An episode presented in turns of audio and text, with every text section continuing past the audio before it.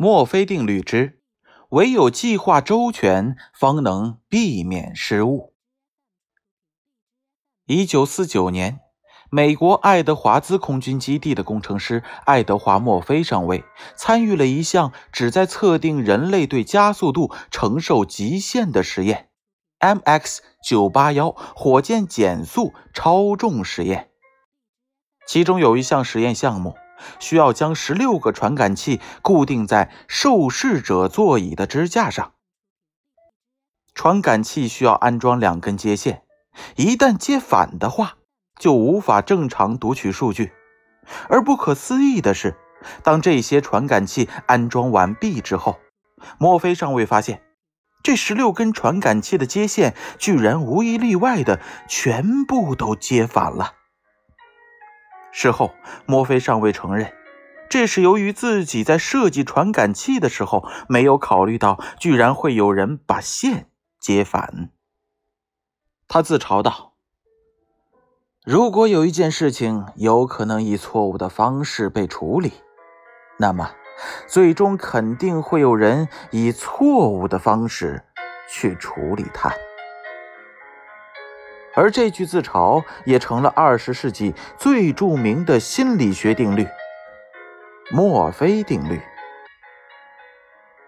墨菲定律诞生在二十世纪中叶，正是欧美国家经济迅速增长、科技爆炸的时代。西方世界充满了一种自信、乐观的精神，相信人类始终能够克服一切困难，改造一切。没有什么问题是战胜不了的，而墨菲定律则给当时的人们敲醒了一下警钟：技术会日益完美，而人却始终会出错。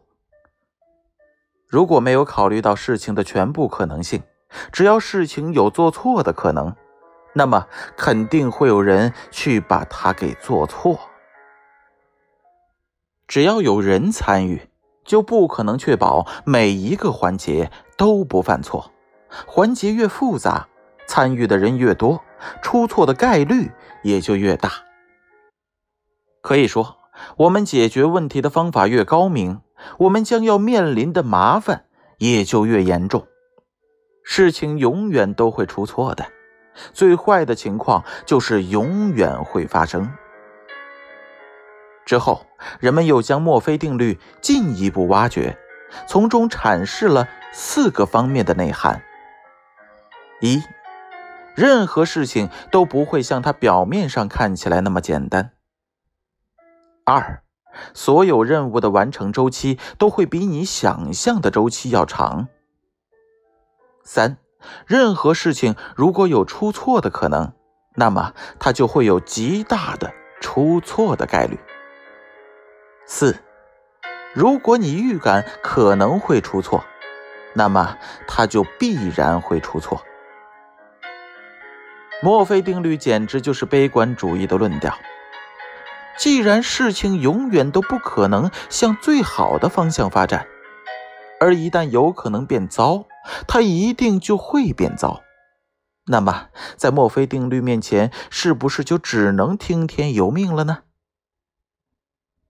幸好事物都是有两面性的，换一个角度看，墨菲定律恰恰是在提醒我们，要从细节末枝上重视出错的各种可能性，事先做好周全的预案，将尽可能出错的隐患扼杀在萌芽状态。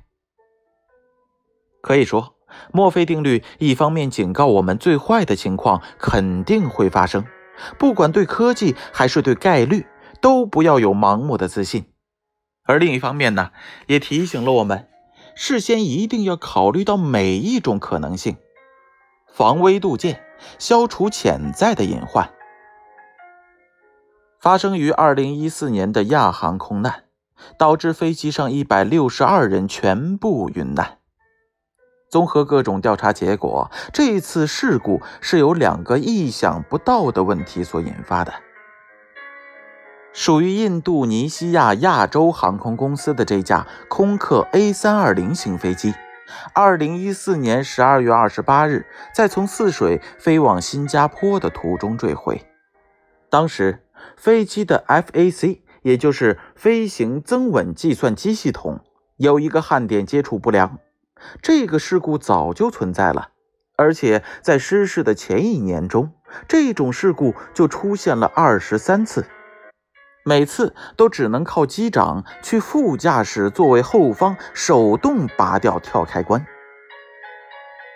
手动拔开开关毕竟是小事儿，所以一直没有引起重视。直到事故之前，机长再次离开座位去拔掉跳开关，由副驾驶操纵飞机。然而，这次飞机的 FAC 正处于某一种临界状态。拔掉 FAC 跳开关之后，飞机迅速爬升，而这种情况远远超出副机长的操纵能力范围，从而错过了最佳的应对时机，致使飞机超出了正常的飞行包线，进入失速状态，最终导致空难的发生。亚航空难发生后，大量航空公司吸取教训。在进一步严格测试流程、防微杜渐的基础上，加强了飞行员的训练科目，加入了高空飞行及极端姿态飞行的训练，以保障在飞机突然失速的状态下，飞行员能够拥有足够的应对能力。中国有句古话：“万事必作于细。”既然最坏的事情总会发生。